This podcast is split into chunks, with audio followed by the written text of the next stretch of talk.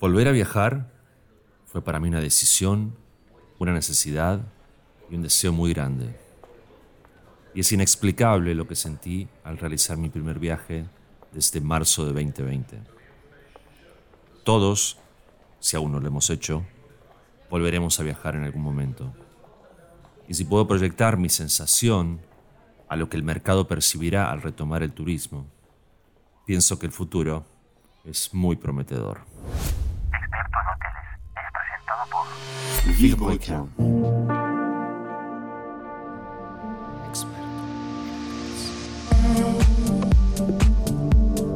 Bienvenidos a un nuevo episodio del podcast Experto en Hoteles. Mi nombre es Marcos Toscani y este episodio lo estoy grabando desde el Hotel Four Seasons Punta Mita en la Riviera Nayarit en México y aprovecho para saludar y agradecer a John O'Sullivan y Miguel Peregrina en nombre de todo el equipo de Four Seasons Punta Mita por recibirme tan bien y darme este fantástico entorno para grabar el podcast. En este episodio conoceremos todos sobre Meliá Hotels International. Hablaremos de grandes aperturas como Mi Dubai, la importancia de la sustentabilidad y los proyectos que vienen para los próximos años. Y para ello dialogaremos con André Gerondot, quien es Chief Operating Officer para Meliá Hotels International. Además, conoceremos a una administradora de hoteles que tiene propiedades muy interesantes en Europa, entre las que se destacan Caprocat o Urso, y hablaremos con Pablo Carrington, quien es fundador y CEO de Marugal. Pero para comenzar viajaremos al primer Waldorf Astoria de México. Es una propiedad fantástica que visité recientemente y para conocer todo sobre este hotel conversaremos con Fernando Flores, quien es General Manager de Waldorf Astoria Pedregal. Como siempre, les recuerdo que estamos conectados a través de Instagram, arroba experto en hoteles, también en LinkedIn como experto en hoteles o por medio de expertoenhoteles.com. Viajemos.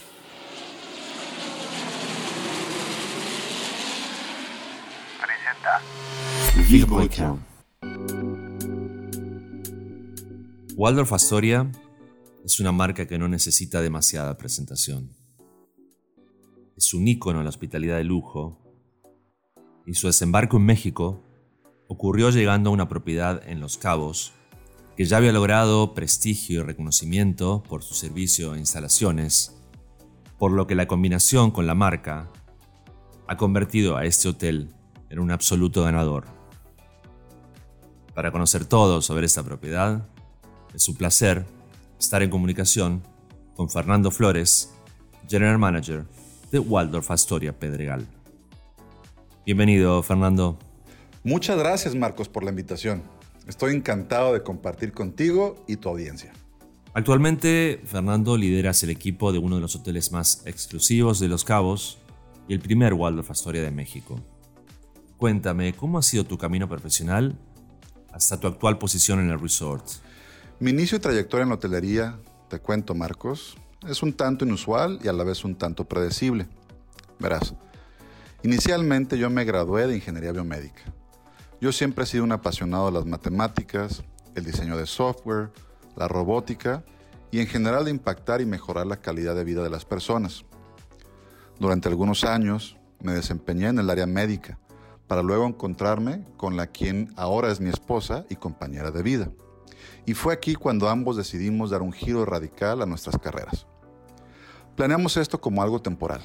Buscábamos viajar y explorar nuevos horizontes antes de formar una familia y cuando menos lo pensamos, terminamos dedicándonos de lleno a la industria del servicio y a la hotelería y puedo decirte que me siento pleno y siempre estoy en constante aprendizaje. Mi carrera hotelera comenzó hace ya 20 años. Mi primera posición fue desempeñando el cargo de mesero. Entregué mi corazón al servicio y a partir de entonces comenzó mi crecimiento en esta industria. Creo yo que ha sido gracias a la pasión con la que desempeño mi cargo, mi capacidad de adaptación o quizás mis habilidades de ingeniero. Recorrí los peldaños de alimentos y bebidas hasta estar a cargo de restaurantes aquí en Los Cabos, en Estados Unidos y en Inglaterra. En el 2006 regresé de nuevo a Los Cabos, tomé el puesto de director de operaciones de una renombrada compañía de local catering, donde disfruté y dominé el juego de hacer posible lo imposible. En el 2008 se me brindó la oportunidad de unirme al equipo de preapertura de esta propiedad a cargo de la división de alimentos y bebidas. Y he recorrido los cargos de director de división cuartos, resort manager y desde el 2015 me he desempeñado como el director general. Me gustaría que me cuentes la historia del resort, Fernando. ¿Y qué significó la transformación en Waldorf Astoria en 2019 para ti y todo tu equipo? Te cuento, Marcos. Esta propiedad nace conceptualmente como un proyecto de una familia muy reconocida y querida localmente, la familia de Rivera. Todo comienza con la construcción del túnel en 1999, que duró un año, y después en 2004 arranca la etapa de construcción del hotel, que dura cuatro años. El hotel abrió en 2008 con la marca Capella del icónico hotelero Horst Schulze, y gracias al trabajo duro del equipo, la propiedad comienza a brillar y a dar resultados significativos. Rápidamente nos convertimos en la punta de lanza de la marca y logramos posicionar al hotel como uno de los mejores del destino, logrando ser reconocidos como el hotel número uno en México por Travel and Leisure. Al final del año 2014, nos convertimos en una propiedad independiente, cambiando el nombre de Resort Pedregal. Es ahí cuando mi papel cambia y tomo el mando como director general, y trabajando de la mano con el comité ejecutivo, definimos una nueva filosofía corporativa y reinventamos nuestra identidad, creando nuestros valores, visión y misión. Desde el año 2016, hemos mantenido las 5 estrellas de Forbes Travel Guide y hemos sido rankeados dos veces más como el hotel número uno en México por Travel and Leisure.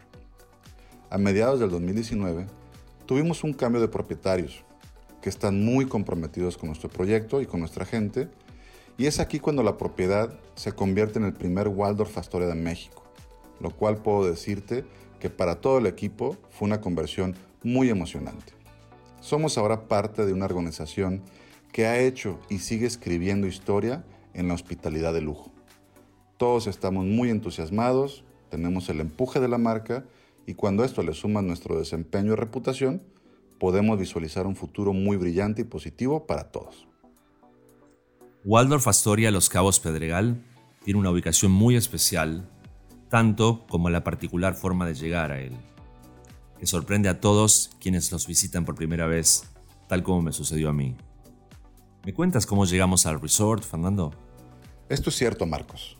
Uno de los grandes diferenciadores de este hotel es su ubicación privilegiada, su dramática experiencia de llegada y la exclusividad de su playa. Los Cabos es un destino que consta geográficamente de dos pequeñas ciudades y sus alrededores. San José del Cabo se encuentra más al norte, bañado por las aguas del Mar de Cortés, y Cabo San Lucas en la punta de la península. Es el punto más al sur de las Californias, también llamada Land's End. Aquí es donde el Mar de Cortés y el Océano Pacífico unen sus aguas en el emblemático Arco de Piedra. Estamos ubicados a 40 minutos del Aeropuerto Internacional de San José del Cabo y a solo 10 minutos del Aeropuerto Privado de Cabo San Lucas. Somos el único hotel con 5 estrellas de Forbes Travel Guide para hotel y spa ubicados dentro de Cabo San Lucas. Nuestra experiencia de llegada es única, ya que para ingresar al resort se tiene que cruzar por un túnel privado, nuestro túnel Dos Mares. Estamos hablando de una ventana con paredes de roca pura, iluminado con candiles y antorchas, adornado con la brisa del Pacífico. Un paseo de 350 metros que atraviesa la montaña y que sitúa al huésped por un extremo, en el corazón de Cabo San Lucas, y en el otro extremo, en Waldorf Astoria y su playa. Una propiedad finísima con las características de privacidad y exclusividad y un servicio excepcional. El servicio de Waldorf Astoria es reconocido a nivel mundial ¿Qué tiene de particular y cómo se adapta al destino? El servicio que ofrecemos es el alma de Waldorf Astoria Los Cabos Pedregal.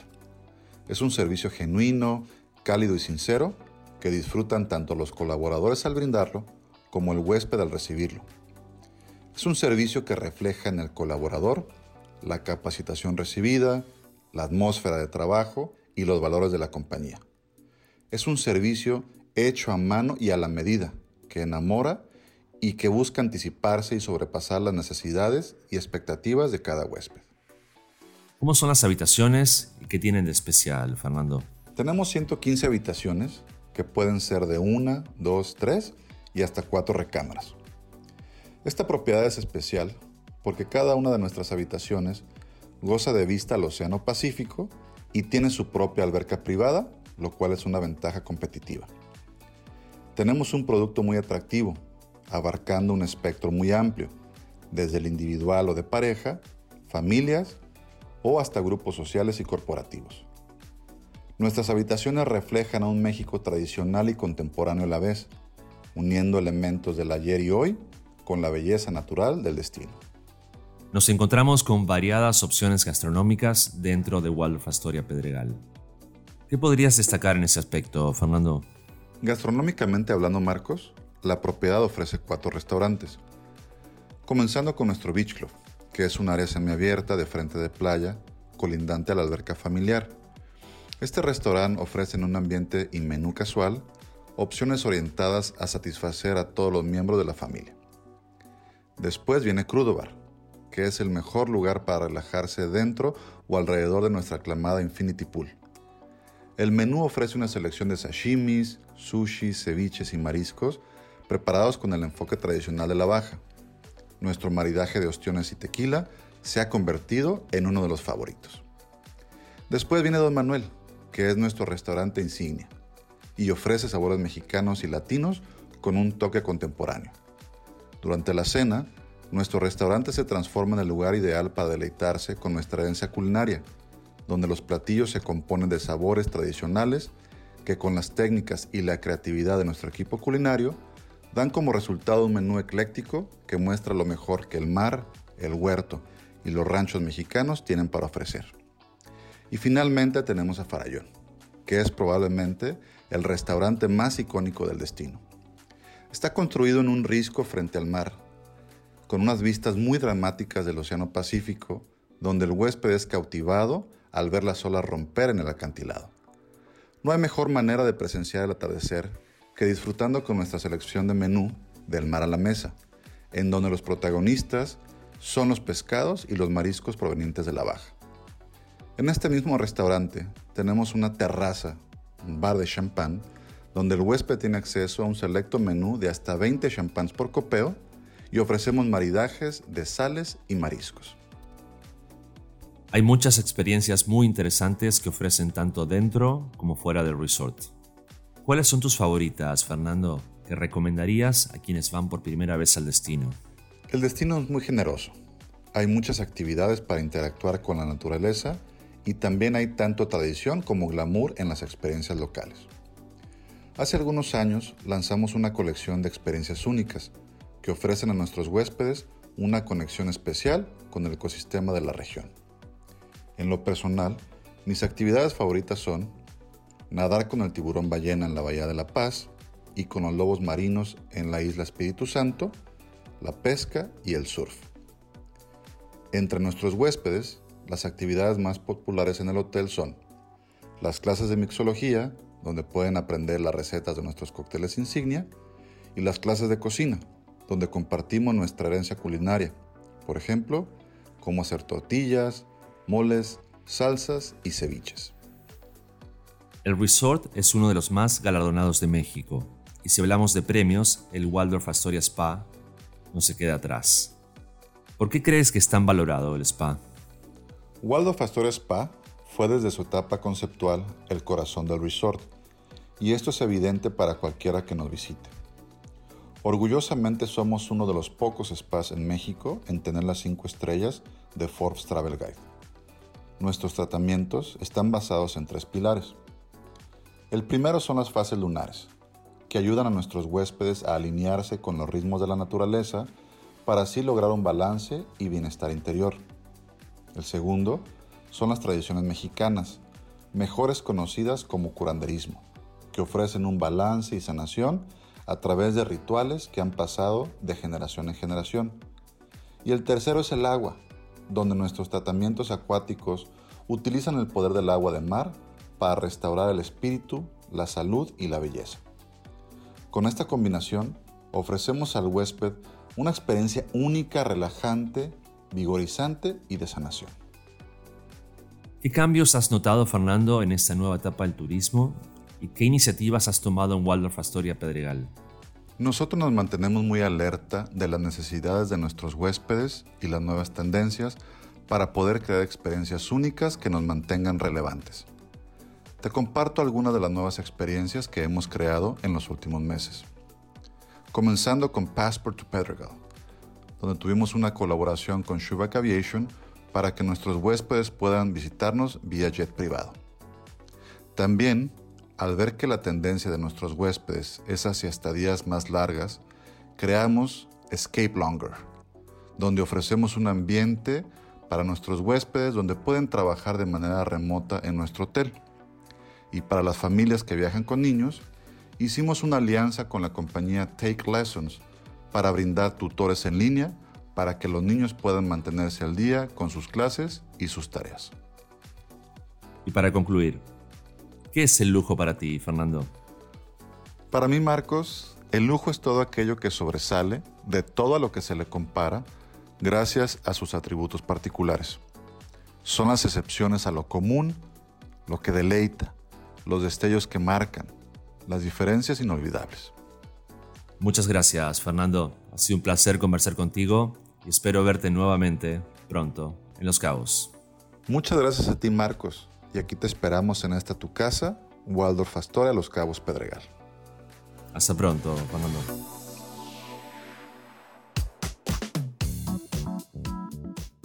Es uno de los grupos hoteleros más importantes del mundo se destaca por un variado portfolio de marcas, por su enfoque en la sustentabilidad y por haberse ido adaptando con el tiempo. Hablo de Meliá Hotels International. Para conocer todo sobre este grupo, sus aperturas y lo que vendrá, es un placer estar en comunicación con Andrés Gerondó, Chief Operating Officer para Meliá Hotels International. Bienvenido, André. Gracias Marcos, un placer eh, participar en esta temporada del podcast de Experto en Hoteles. Tienes una posición relevante y de liderazgo dentro de uno de los grupos hoteleros más importantes del mundo. ¿Cómo podrías sintetizar tu carrera hasta la actualidad, André? Eh, realmente creo que soy un afortunado en muchos sentidos y uno de ellos es que desde muy joven tuve muy claro lo que quería hacer eh, con mi vida profesional. Tengo la fortuna de ser hijo de un gran hotelero y que me ha dado la oportunidad de caminar los pasillos de los hoteles desde muy temprano, el back of the house, y pasar a revisar o acompañar a mi padre a revisar la bitácora de actividades de la noche anterior cuando todavía esto se, se utilizaba. A partir de ahí he hecho una serie de entrenamientos y programas de desarrollo que me han permitido conocer 360 la, la operación hotelera y hoy tengo la fortuna de estar en esta casa, en Meliá Hotels, desde hace más de, de 23 años, asumiendo diferentes responsabilidades como director de hotel, posteriormente como director regional EVP para la región América y desde hace ya 2007 EVP Hotels o Chief Operating Officer del grupo. Un honor. Todos conocemos a Meliá Hotels International, pero me gustaría saber, André, ¿cómo definirías tú a la compañía? Somos una empresa de origen familiar con más de 60 años de historia, cotizada en el mercado de valores, en el, IBEX 35 en, Madrid, y con la vocación de convertirnos en una de las primeras compañías hoteleras del mundo en el segmento de leisure y, y pleasure, ¿no? esta combinación de, de ocio urbano. Somos una empresa sin duda responsable y queremos contribuir a hacer un mundo mejor. De hecho, la empresa hotelera más sostenible del mundo en 2019 y la compañía turística gestionada de manera más responsable a nivel internacional 2020, según las auditorías de Robeco Sam y, y por el Wall Street Journal. ¿Esto qué quiere decir? Que creo que combinamos lo mejor de los dos mundos. Tenemos la agilidad de una empresa familiar, pero el rigor y el gobierno corporativo de una empresa cotizada. Y esto creo que nos permite tener un ADN muy nuestro, muy particular. Siendo una compañía tan grande y referente en la industria a nivel global, con un amplio portfolio de marcas, ¿cómo mantienen los valores de una empresa familiar? Realmente desde sus orígenes, desde la fundación de la, empresa, nuestro presidente extrapoló los, valores familiares a la, gestión de la compañía, de, de, diferentes formas que aún son vigentes el día de hoy. Lo primero, claramente predicar con el ejemplo. ¿No? Adicionalmente, con un nivel de comunicación constante y consistente con todos los colaboradores del grupo. Somos una empresa que para nuestro tamaño tenemos una estructura relativamente simple y lo menos piramidal uh, posible. Buscamos además en, en, todo momento asegurarnos que la cultura de la compañía sea lo más relevante. La mayoría de nuestros ejecutivos, siendo yo un ejemplo concreto, ha crecido dentro de la compañía y se ha ido desarrollando siempre incorporando personas que le pueden dar una mayor riqueza y una mayor transversalidad y una mayor globalidad al grupo conforme hemos ido a la expansión internacional y cruzando todas estas experiencias dentro de nuestros equipos. Estamos ya desde el 2009 en un proceso de relevo generacional muy importante y hemos atacado además para, para darle continuidad al proyecto de la compañía una, una triple transformación, digamos. ¿no? La primera es la evolución cultural, es decir, nuestra cultura y nuestros valores actualizados al día de hoy siempre con la espina dorsal de nuestra organización, que son las personas, el talento. Una transformación digital, ah, que lo que nos ha permitido es eh, evolucionar en estos nuevos tiempos y lo, lo, explicaré un poco más adelante. Y después como una empresa muy responsable. Esta casa ha nacido y se ha desarrollado en diferentes comunidades en el mundo, tanto en el Caribe como en el sudeste asiático como en otras áreas y siempre hemos estado muy de cerca con las diferentes comunidades y siendo responsables con ellas. Todo nuestro plan estratégico parte de los valores y la cultura de la empresa. A diferencia de otros grupos hoteleros, Meliá nació en Leisure, por lo que conoce muy bien este mercado, y el desarrollo de la compañía ha mostrado una gran transformación en los últimos años. ¿Cómo me contarías esa transformación de Meliá Hotels International, André? Como empresa hemos nacido en el corazón del Mediterráneo, precisamente en el gran boom turístico de los 50 y de los 60 de la posguerra en Europa y a partir de ahí nos hemos ido extendiendo a los dos polos que son netamente vacacionales en el mundo como es el Caribe y el sudeste asiático. Hemos nacido como una compañía netamente vacacional y lo que hemos hecho a lo largo de los años son dos cosas. Uno, hemos incursionado en el mundo urbano ah, de manera tal que hoy el 40% de nuestro portafolio está en el segmento urbano, 60% en, en resorts, pero también hemos entendido muy pronto que era importante eh, tener una mayor relación e interacción con nuestros clientes directamente, porque fuimos durante muchos años una compañía muy intermediada. Esto ha dado pie a lo que ha sido la transformación digital del grupo y a tener como herramienta principal los más de 13 millones de miembros de nuestro programa de fidelidad, Emilia Rewards, y poco más del 35% de la venta directa a través de nuestro canal, lo que nos permite liderar la estrategia de posicionamiento del grupo, siempre muy de la mano de nuestros principales partners, las agencias de viajes, los turoperadores y toda la cadena de valor de la, del sector. Esta dualidad que comentaba hace un momento realmente ha inspirado el lema de la, de la compañía, que es Leisure at Heart, Business in Mind. Nosotros desde el inicio hemos tenido a nuestros clientes hospedados por 7 o 14 días, lo que nos ha permitido un nivel de interacción con nuestros clientes que después lo hemos podido extrapolar a diferentes áreas digas el mundo urbano o urbano ocio, que son estas principales capitales turísticas del mundo. Es toda esta eh, dualidad, es toda esta riqueza lo que nos permite ahora seguir evolucionando en esta transformación de la compañía. Hablemos de alguna de las marcas de Melia, André. Mi, que con su propiedad bisagra de Londres, que potenció desembarco en nuevos destinos, recientemente abrió un hotel que particularmente me atrae mucho y sé que no soy el único. Hablo de Mi Dubai, con el sello de Zaha Hadid. ¿Me puedes contar de esta particular propiedad, André? De todo, efectivamente, nuestra arquitectura de marcas lo que hace es intentar cubrir un amplio abanico de segmentos eh, en cuatro cinco estrellas y lujo. esta arquitectura tiene una, una pirámide de marcas en las cuales Gran Meliá, Paradisus y Mi son las marcas premium de la compañía. Dentro de este portafolio, la marca Mi es lo que denominamos luxury lifestyle. ¿no? Buscamos el lifestyle, pero siempre con la espina dorsal del servicio y la calidad de, de Meliá. Mi Dubai después de haber abierto Mi Londres, que fue un proyecto de Foster and Partners, que nos permitió además eh, legitimizar la marca Mi como una marca internacional, como una marca global, que además eh, son edificios singulares por los grandes arquitectos que conocidos el día de hoy. El caso de Mi Dubai es una inspiración total de Zaha Hadid, tanto en lo que es la arquitectura del edificio como los interiores. Es un producto muy singular que ha tomado un tiempo importante en abrir precisamente para acomodar la estética y el diseño con la funcionalidad de la, de la operación hotelera.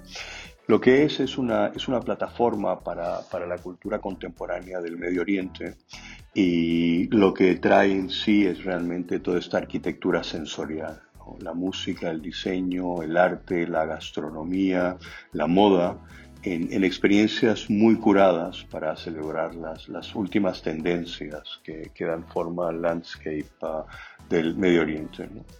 Realmente estamos muy entusiasmados porque detrás de Mi Dubai vienen una serie de aperturas que iremos uh, comentando más adelante eh, en un futuro eh, de diferentes proyectos que también vienen por, por, por, arquitectos muy reconocidos. Estamos muy entusiasmados por abrir la puerta del Middle East con un producto tan singular y que va a dar a hablar muchísimo en un futuro. Se vienen más novedades para la marca Mi. ¿Cuáles son las próximas aperturas? Y continuando con uh, lo que es el desarrollo de la marca Mi a corto plazo y aperturas que podemos ir anunciando, por un lado tenemos en extensión al Medio Oriente la futura apertura de Mi Doha, que también será un proyecto arquitectónicamente muy singular y de mucho diseño y haremos uh, un anuncio más detallado en breve.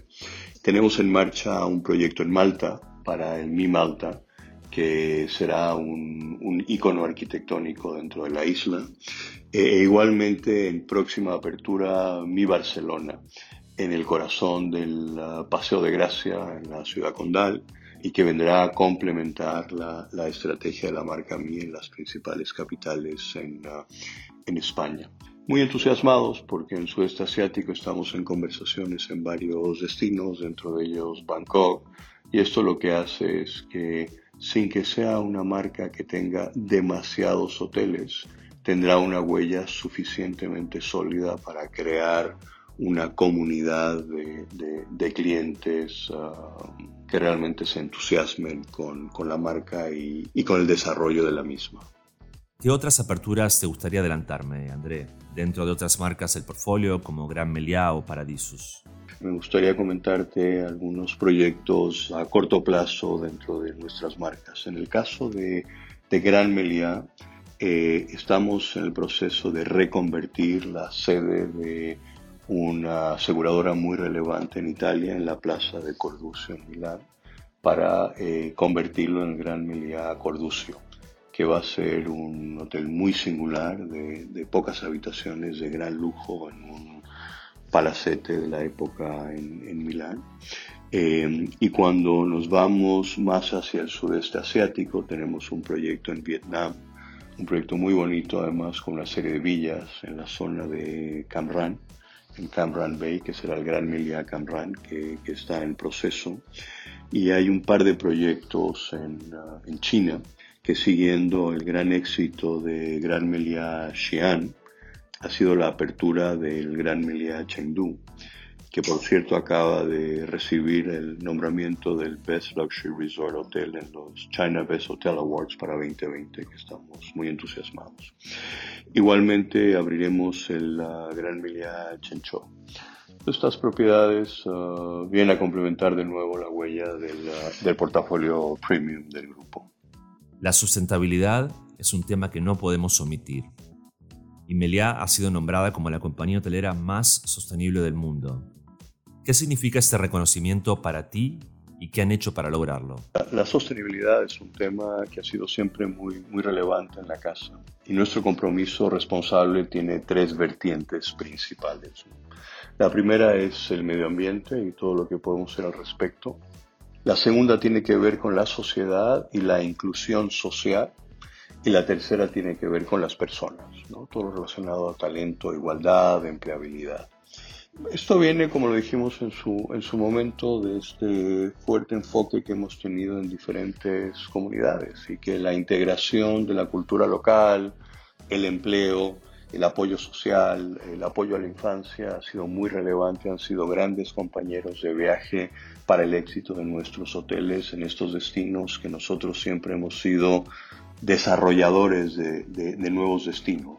Todos los planes estratégicos del grupo ya desde el 2004 tienen un pilar esencial ¿no? como protagonista que es la RCC, la responsabilidad social corporativa, y esto nos ha permitido estar muy bien valorados en la gestión responsable ¿no? y, y, nos hemos ido adaptando a las, a las diferentes situaciones reforzar que el Wall Street Journal en su parte declara que la puntuación de Meliá ha influido fuertemente en los programas en materia medioambiental y, la información reportada, gestión energética, hídrica y ecológica en los hoteles, eh, con inversión superior a 15 millones de dólares desde el 16 y ocupamos la séptima posición global dentro de más de 5.000 empresas cotizadas en todos los sectores, no solamente el turístico, que pondera las puntuaciones de cuatro dimensiones, medio ambiente, innovación, modelo de negocio, capital humano y capital social.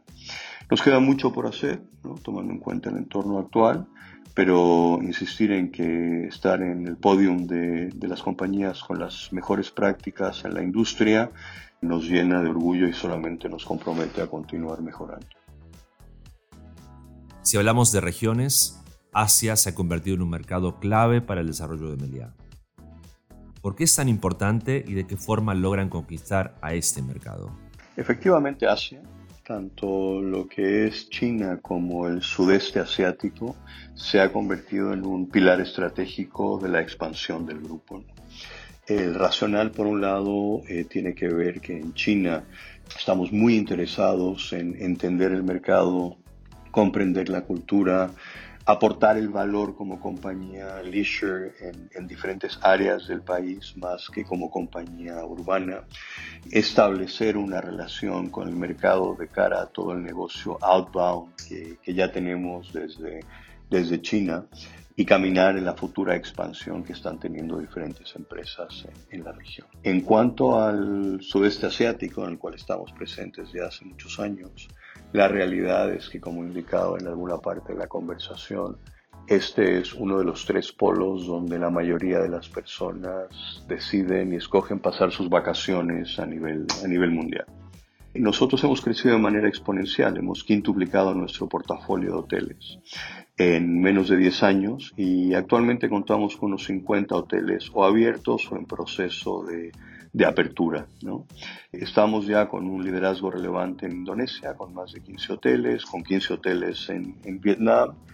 No ha sido fácil por la curva de aprendizaje en el continente, pero esto nos ha permitido además demostrar nuestra capacidad como compañía gestora y cómo somos capaces a través de esta empresa familiar mantener eh, los vínculos de confianza ¿no? a largo plazo con, diferentes propiedades que están importantes en el destino. Esto ah, forma parte de la experiencia que hemos tenido cuando en el Mediterráneo el turismo vacacional floreció en cuanto a estas clases medias tuvieron capacidad de viajar.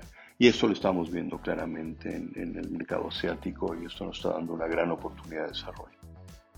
Te haré una pregunta difícil, André entre todas las propiedades que forman parte de Meliá Hotels International.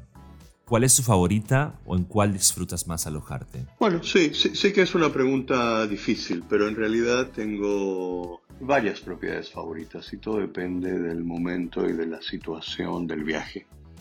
Cuando viajo de trabajo y es una estancia breve, cuando puedo viajar y hacerme acompañar por, uh, por mi esposa o por uh, mi familia, cuando se trata de hacer un recorrido. Entonces, cada una tiene una singularidad, eh, cada una tiene un momento y son muchos los hoteles que, que, disfruto en la casa. en diferentes regiones. Ah, creo que el Caribe tiene una experiencia que está condicionada evidentemente por la magia y por el entorno. Yo creo que el misticismo del sudeste asiático es muy particular, la cultura en las principales capitales europeas, en fin, son muchas. Y para concluir, ¿qué es el lujo para ti, André?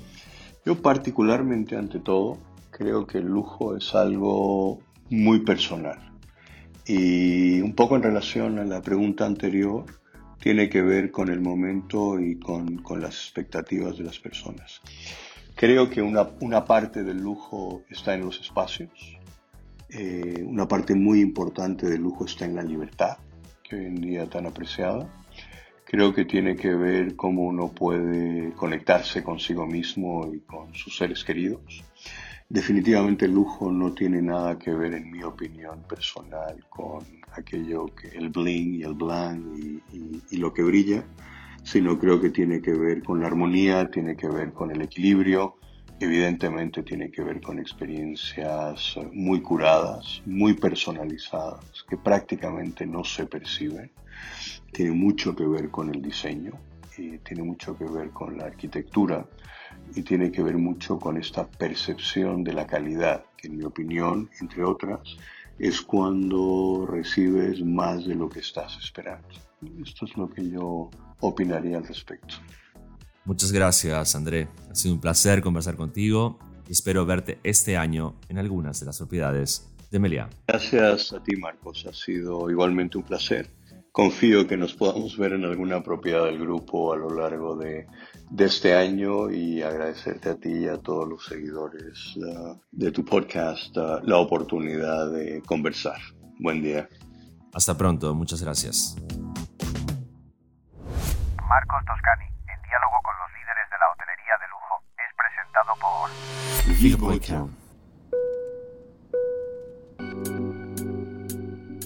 Hay hoteles que pertenecen a grandes cadenas y otros que son independientes. En estos últimos muchas veces encontramos una administradora por detrás, y ese es el caso de Marugal, que cuenta con propiedades en Europa, centralmente en España, como Caprocat o Urso, para citar algunas. Para conocer todo sobre esta compañía, es un gusto estar en comunicación con Pablo Carrington, quien es fundador y CEO de Marugal. Bienvenido, Pablo. Gracias, Marcos. Es un placer estar aquí hablando contigo. Marugal administra hoteles con mucha personalidad en destinos de Europa. ¿Cómo decidiste, Pablo, crear la compañía? ¿Qué me puedes contar de cómo nació? Pues mira, fue una, secuencia de, casualidades, porque yo trabajaba en, en banca en París y bueno, miraba a mi jefe y decía, pero si yo no quiero ser él. Y, lo dejé y empecé a trabajar en una consultora estratégica, la, principal consultora de estrategia de Europa, que se llamaba Roland Berger, de origen alemán, eh, especializado en, turismo y en líneas aéreas, pero de nuevo miraba a mis jefes y decía, pero si, si, yo no quiero ser ellos. Entonces, bueno, me tomé un año sabático eh, con idea, me surgió de repente de querer montar un hotel y en esas eh, me llamó el, abogado de mi familia, que, había, estaba con un proyecto de un hotel en San Sebastián y me pidió si podía venir a, ayudarle a sacarlo adelante, porque él no sabía nada de hoteles. Y bueno, pues em, al final pues, monté Villasoro en el 2002, si no me equivoco, 2003. Y ya a raíz de eso, bueno, pues ya fueron saliendo los otros proyectos, pero el, el origen fue un hotel de 25 habitaciones en San Sebastián, prácticamente el primer boutique hotel de España, creo, después del Hotel Neri en Barcelona. Y bueno, pues una cosa ya llevó a la otra y hasta hoy. ¿Cómo describirías a Marugal hoy y cuáles son las bases que la hacen diferente a otras administradoras? Sí, bueno, eh, ¿cómo describiría a Marugal hoy? Pues mira, somos una gestora de, de hoteles de lujo que opera algunos de los mejores y, más rentables hoteles em, de lujo en España y yo creo que hemos demostrado justamente eso, ¿no? Que, que no hace falta necesariamente una cadena para, eh, para, para, gestionar de forma rentable eh, y sostenible un, un, hotel. ¿no? En cuanto a lo de eh, qué hacemos diferente comparado con otras administradoras, pues yo creo que es justamente eso, es que somos marca blanca, nosotros no, no, no, no operamos nunca bajo...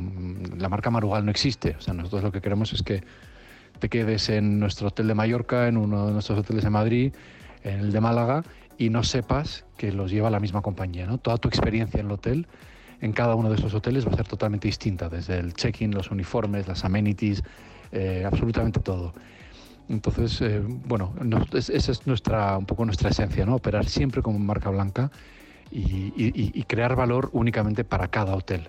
Yo creo que además la gente busca cada vez más eso, ¿no? Hay un cliente que quiere cadena, hay un cliente que, que, que, le gusta mano, le gusta Four Seasons y quieren ir a eso, pero luego hay otro tipo de cliente que está deseoso de, encontrar productos únicos, ¿no? O sea, nadie vuelve a Los Ángeles y, fardando de encontrar un Hilton maravilloso en, Roma, no, pero sí a lo mejor volverán diciendo he encontrado, no os lo podéis imaginar, una fortaleza militar absolutamente increíble en, Mallorca. ¿Dónde tienen propiedades actualmente, Pablo? Pues actualmente tenemos eh, siete hoteles en España, tenemos uno en San Sebastián, dos en Madrid, eh, que son Urso y Totem, Palacio Solecio en Málaga, Caprocat en Mallorca, Torralbenque en Menorca y eh, Gecko en Formentera. Y luego tenemos dos hoteles en Francia, eh, Le Barn y el Relais de Chambord. El Relais de Chambord está en la zona de la Loira y es magnífico porque es una concesión que nos dio el gobierno francés delante del castillo de, Chambord. Y por último acabamos, de incorporar hace unos relativamente poco tiempo eh, un hotel en Londres eh, que estamos gestionando muy contentos, el, más antiguo Railroad Hotel, los hoteles que se construyen alrededor de las estaciones de Londres. Pues, el, primero que se construyó, el Great Northern Hotel, lo acabamos de retomar hace poco. Cada propiedad se conecta de una forma muy particular con su entorno. ¿Cómo conectas desde los hoteles con sus respectivos destinos?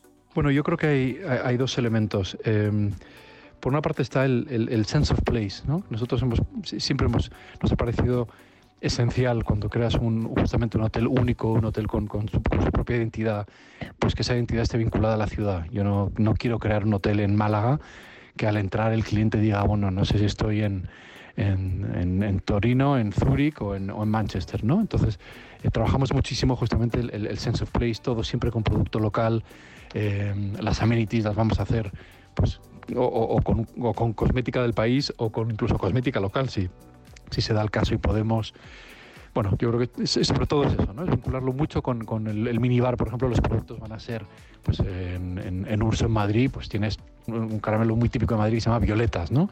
O cerveza hecha en Madrid, o sea, productos locales. creemos que al final ese es el valor añadido. Una Heineken se la puede beber el cliente en cualquier sitio, ¿no? O un, o un. Y luego hay un, segundo aspecto que para nosotros es, muy importante, que es la relación con el entorno ¿no? del hotel. Entonces, al final, eh, la gente, ¿por qué viene a nuestro hotel de Formentera? No vienen porque el recepcionista o la recepcionista es muy sexy. No, vienen por lo maravillosas que son las playas y la naturaleza. Entonces, nuestro commitment, ¿no? Nosotros tenemos que estar muy, muy vinculados con la preservación de todo eso, porque al final es la razón por la que vienen. Podemos tener el hotel más maravilloso, pero si las playas están eh, echas un desastre y, el mar eh, pues poco, poco, poco vamos a conseguir como cliente. Y lo mismo en Madrid. ¿Cuál es el encanto de Madrid? Pues justamente que todavía hay mucho negocio pequeño, antiguo, eh, familiar. Entonces, bueno, pues nosotros procuramos que todos nuestros proveedores, o todos los que podamos, vengan justamente de, de pequeños negocios. Las flores las compramos aquí mismo en una calle al lado del hotel. En, el caso de Urso, la carnicería pues es enfrente desde el mercado. Eh, entonces, bueno, siempre también vinculando mucho con la ciudad porque al final, de nuevo, es justo lo que les atrae a la gente. Si, si, si nosotros nos dedicamos a comprar a multinacionales que están a las afueras de la ciudad, pues no estamos contribuyendo a mantener el encanto del destino, que es la razón por la que vienen. He tenido la oportunidad de experimentar algunos de los hoteles que tienes en Madrid.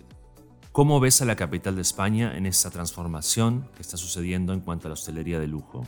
Sí, bueno, yo, yo creo que lo de Madrid ha sido una anomalía, ¿no? O sea, lo decíamos todos los del sector desde hace mucho tiempo. O sea, era, una, era la capital europea más barata para, para dormir en un hotel de cinco estrellas. Em, entonces, no se entendía por qué no habían entrado más cadenas en, en la ciudad. Entonces, yo creo que ahora está pasando lo que, lo que a lo mejor tiene que haber pasado hace ya eh, algunos años y que ha tardado más en, llegar a Madrid. No, no, no, no te puedo explicar, no, sé por qué, la verdad. Luego hay un segundo aspecto que yo creo que es, que es, eh, que es, que es muy importante y es que antes el, mejor hotel, en cierto modo, pues era el, el Villa Magna, porque el, Ritz ya estaba muy, muy, muy viejo, ¿no? Y ya, las instalaciones no eran como antes. Entonces, había un cierto techo de cristal. Entonces, el Villa Magna era lo que más se cobraba en Madrid. Entonces, bueno, pues, eh, por ejemplo, Urso, que es uno de los tres mejores ¿eh? en, Madrid, pues se tiene que posicionar por detrás porque era más pequeño, tenía menos instalaciones, etcétera. Entonces, eso techo, ese techo de cristal eh, ahora ha saltado ¿no? por los aires, porque resulta que ahora tenemos a Four Seasons, tenemos a Mandarin Oriental que llega, tenemos a Rosewood que llega dentro de Villa Magna. Entonces, claro, ya los precios van a subir muchísimo más, con lo cual que los que venimos por detrás, los, los hoteles boutique, a lo mejor eh, que, no, que, no, que no podemos competir por tamaño o por instalaciones, claro, nos vamos a poder posicionar también en precios más altos, con lo cual en general el, eh, va a tener un impacto bueno para, desde el punto de vista hotelero para la ADR. Hay uno de los hoteles en el portafolio de Marugal que particularmente me atrae mucho. Hablo de Caprocat en las Islas Baleares. ¿Cómo describirías a este hotel? Es un hotel, eh, es, muy especial. Eh, no, soy, muy objetivo, pero, pero es muy especial y de hecho tenemos, o sea, es, mm, podría decir que es el, verdadero caso de Destination Hotel. Tenemos clientes que vienen de, de Australia y que planifican su viaje a Europa en base a cuando tienen sitio para venir a Caprocat. ¿no? Em, es una fortaleza militar en un, enorme, o sea, enorme en cuanto a, dimensión, porque todo está medio enterrado para que no se viese desde el mar, pero bueno, que tiene una serie de, túneles y, de, una segunda fortaleza más pequeña, entonces eh, depósitos donde estaba antes la munición, etcétera. Entonces es un espacio, es, es un sitio eh, de unas dimensiones bastante faraónicas, a la vez muy, muy amable porque, porque, porque no se ve, porque entonces no, no, no, it's not overwhelming, ¿no? Como dicen en inglés. Y con dos kilómetros de costa de reserva natural, eh, bueno, yo creo que es un, es un, lugar muy especial que el, propietario Antonio Obrador, que es arquitecto, bueno, todo el mundo lo tomó un poco por loco cuando pensó en, en, convertir eso en un hotel porque nadie lo veía y ahora, bueno, pues es una evidencia, que es lo único que podía ser, ¿no? Es uno de los hoteles más, más especiales, yo creo, de verdad, que, que, que existen en el mundo. ¿Qué próximos proyectos tienes de nuevos hoteles que me puedas contar, Pablo? Ahora mismo tenemos, que podamos contar, dos proyectos. Eh, tenemos el, había un hotel que se llamaba Biblos en, la Costa del Sol, al, lado de Marbella, que era uno de los hoteles, icónicos de los años 80. Eh, bueno, y, con una discoteca, hay fotos, tenemos fotos de archivo de la discoteca del, del, hotel con, con, Mick Jagger, con eh, Princess Diana, o sea, con un montón de gente, muy divertido como archivo para intentar usar ¿no? el día de mañana. Y entonces, bueno, este es un hotel que vamos a abrir en, eh, primavera del 2022. Y luego también en primavera del 2022 vamos a abrir otro hotel en Formentera. Ese será nuestro segundo hotel en, en, en, esa isla. Estamos muy contentos. Y bueno, algún que otro proyecto, pero que todavía no, no se puede comentar. ¿Qué tendencias ves en la hostelería actualmente? Bueno, yo puedo hablar de, de, mi sector, ¿no? Del, del sector de la, de, de, la hostelería de lujo. Y yo creo que tengo la sensación de que el, lujo se está haciendo cada vez más estandarizado. Eh, y yo creo que poco a poco, porque se está metiendo cada vez más gente en el lujo, incluso cadenas que antes no estaban en el lujo sacan una gama lujo. Entonces, yo creo que se van a acabar creando dos tipos de lujo, ¿no? el, el lujo el lujo estandarizado, el lujo mass market em, y luego el lujo de verdad. O sea, el, sí, el lujo que de verdad atienda al detalle, que las cosas no están estandarizadas, sino que el, cliente verdaderamente es el centro de, del, del, concepto, em, porque difícilmente el lujo puede tener 400 habitaciones, ¿no? y, y, ahora pues vemos eso, resorts de 400, 500 habitaciones, que, y, lo llaman lujo, y dices, bueno, será lujo por instalaciones, pero difícilmente por servicio, porque es que no eres más que un número cuando, cuando hay mil huéspedes en el hotel, es imposible que sea otra manera, ¿no?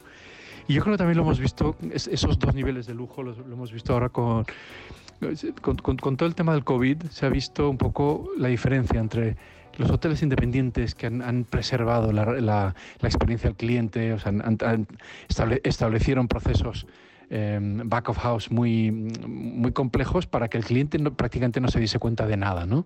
Mientras que a lo mejor cadenas que operan hoteles de supuestamente lujo, y sí, sí que lo son, pero son lujo más estándar, bueno, pues esas cadenas a lo mejor pusieron eh, flechas en el suelo, carteles de mm, entrada, salida, mamparas de mm, plástico en, en, las recepciones, o sea, la antítesis de la experiencia de la experiencia cliente, ¿no? Eh, entonces, bueno, hay un ejemplo que me acuerdo que vi que era que, en el cual decían al cliente vamos a limitar la interacción con el cliente para que usted se sienta seguro. Bueno, pues eso es como la antítesis del servicio, ¿no? O sea, decirle a un cliente vamos a intentar interactuar lo menos posible con usted.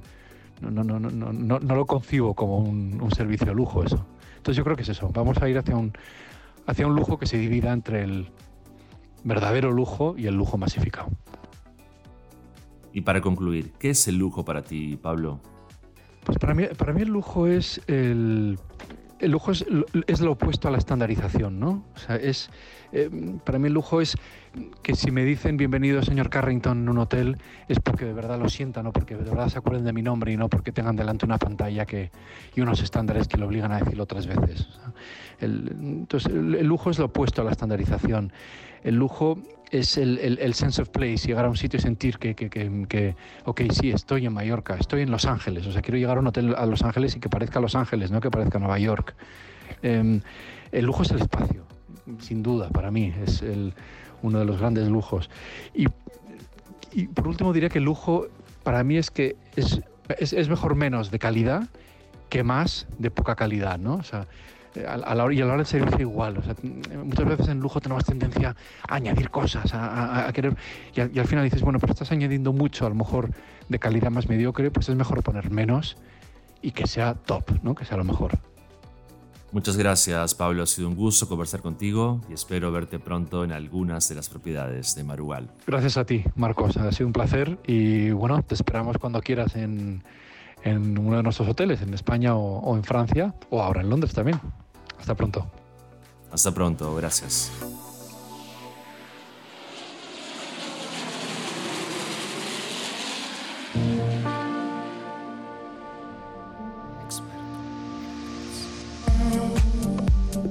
Y llegamos al final de un nuevo episodio del podcast Experto en Hoteles.